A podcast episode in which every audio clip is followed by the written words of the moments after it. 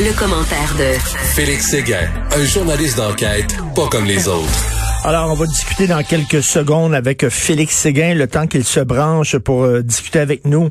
Et euh, j'écoutais tantôt dans la pause un extrait de l'entrevue que Nancy Audet, euh, journaliste sportive, accordée à, Sophie, ma, conjointe. Nancy Audet vient de, de publier l'histoire de sa vie. C'est une fille que je croisais régulièrement dans les studios de TVA. Lumineuse, gentille, drôle, vraiment une super bonne fille et jamais, jamais je n'avais soupçonné euh, le drame qu'elle avait vécu lorsqu'elle était jeune. Euh, une enfant de la DPJ euh, placée dans des familles d'accueil, agressé sexuellement, battu, détesté par euh, par euh, ses parents adoptifs.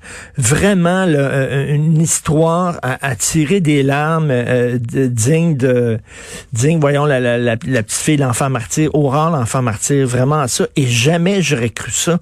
Et tu sais quand on parle de résilience des gens qui passent à travers des des, des, des terribles épreuves il y a deux sortes de personnes. Il y a des gens qui, que ça les écrase, ça les marque pour la vie, sont incapables de, de fonctionner après ça.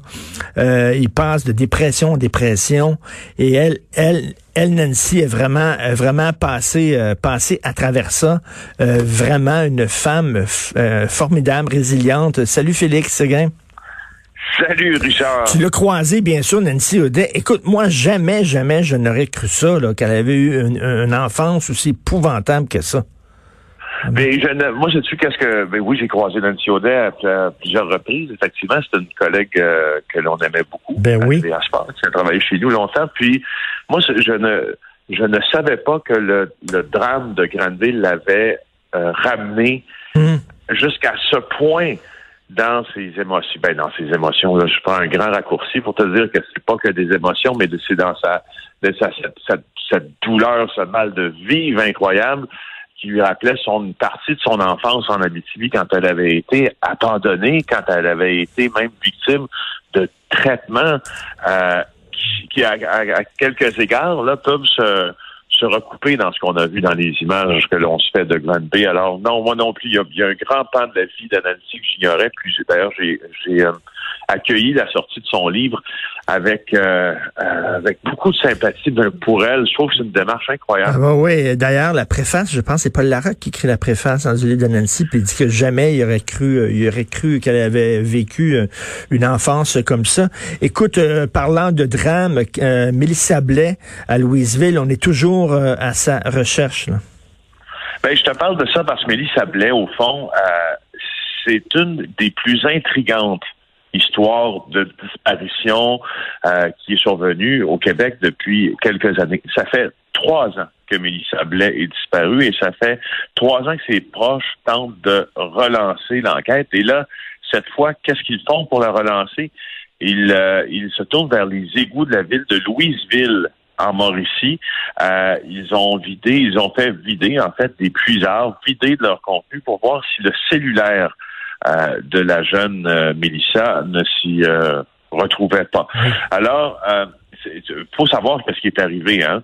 Les indices là pour la, dans, quant à la disparition de Mélissa Blais, ils sont très très peu nombreux. On a tenté de le faire avec des plongeurs d'ailleurs cet été, ça n'a pas porté fruit. elle s'est elle s'est vraiment volatilisée Mélissa, à 34 ans, dans la nuit du 2 novembre 2017, après avoir passé une soirée dans les bars de Louisville. Euh, elle y était allée avec un, véhicule, sa Toyota Corolla noire, qui, elle non plus, n'a jamais, jamais été retracée. Hmm. Et euh, les gars, les gens qui, tu vois, là, il y a la, pour la police, en tout cas, quand on, quand on appelle la Sûreté du Québec dans le cas de la disparition de Mélissa Blais, c'est sûr que euh, ils ne perdent pas espoir, mais ils s'attendent aussi l'option du pire est évaluée. Euh, alors, euh, j'ai appelé aussi à chez l'organisme Meurtre et Disparition irrésolue du Québec.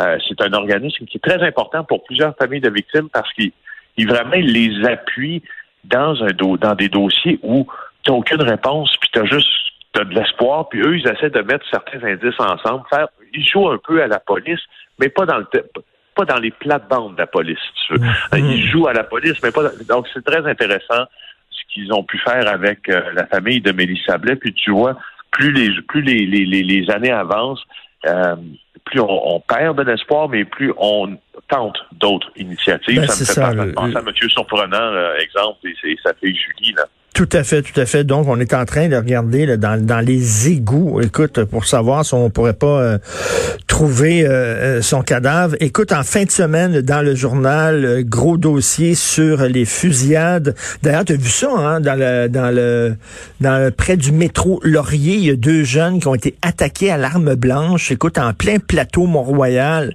C'est vraiment rock'n'roll Montréal. Donc là, donc gros dossier sur les fusillades ce week-end.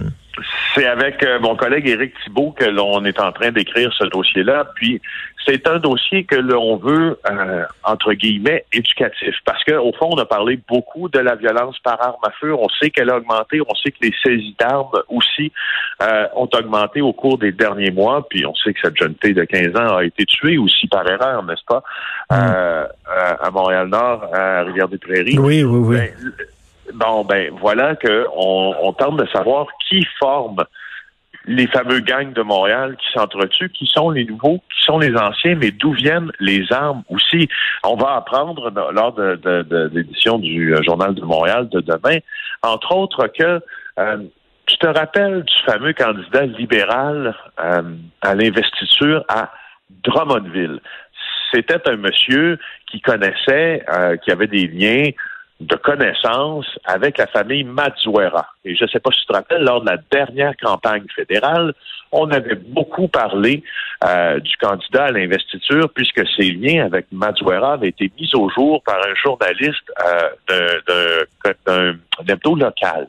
Le problème, c'est que le Mazuera en question, avec qui le candidat avait des liens, est cité dans les documents que nous avons obtenus comme étant une personne qui utilise les travailleurs des champs, les travailleurs étrangers euh, qui viennent du Guatemala, qui viennent du Mexique, qui viennent d'ailleurs et de la Colombie pour euh, leur faire commettre toutes sortes de raquettes, dont du trafic de drogue à grande échelle. Et on dit même que la famille Mazuera, je te rappelle, de Drummondville, en plein centre du Québec, à mi-chemin entre Québec et Montréal, a des ramifications avec les gangs, justement, avec les mafias, euh, les pègres et puis les motards. Alors, c'est, on, va apprendre plein de détails comme ceux-ci qui sont assez intéressants. Puis, on va aussi apprendre l'existence de nouveaux gangs.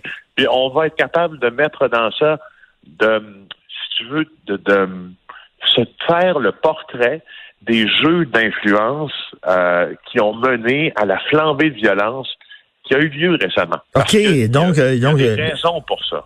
On va apprendre les raisons derrière derrière ça. C'était quoi la, la, game qui se jouait, comme on dit, les jeux de pouvoir, qui jouait très hâte de lire ça. Écoute, aujourd'hui, Antoine Robitaille écrit le 6 mars, ça va faire deux ans que le directeur général de la Sûreté du Québec, Martin Prudhomme, a été suspendu. Quelle histoire vraiment nébuleuse, hein, ça? Et ça a coûté 500 000 dollars au Trésor public jusqu'à maintenant pour payer le salaire de Martin Prudhomme. Euh, ben, M. Prudhomme euh, est suspendu là depuis comme comme tu Antoine l'a dit, on, ben on, le relève deux ans euh, en raison de cette euh, enquête là qui, qui a comme point de départ Annick Murphy, donc la directrice des poursuites criminelles et pénales, qui a annoncé qu'il quittait son poste. Martin Prudhomme pendant longtemps n'a pas su du tout ce euh, qu'on lui reprochait. Il n'en avait aucune idée. Ce hmm. n'est qu'assez récemment qu'il l'a appris. Euh, sauf que là, là, en octobre dernier, il a décidé de, se fâcher, en fait, puis euh, parce qu'il y avait des rumeurs de destitution hein, l'Assemblée nationale. Alors, il a donné quelques entrevues, mais tu vois, on pensait que c'était peut-être pour faire bouger les choses. C'est sûr qu'il fourbit ses armes, Martin Prudhomme, là, dans le but probablement d'aller chercher bien plus que 500 000 dollars à terme, parce que les, tous les astres sont alignés pour nous dire qu'il ne, évidemment, sera plus le ben directeur de la Sûreté du Québec, surtout après le point. Je ne sais pas si tu te rappelles du point de presse d'octobre dernier de Geneviève Guilbeault.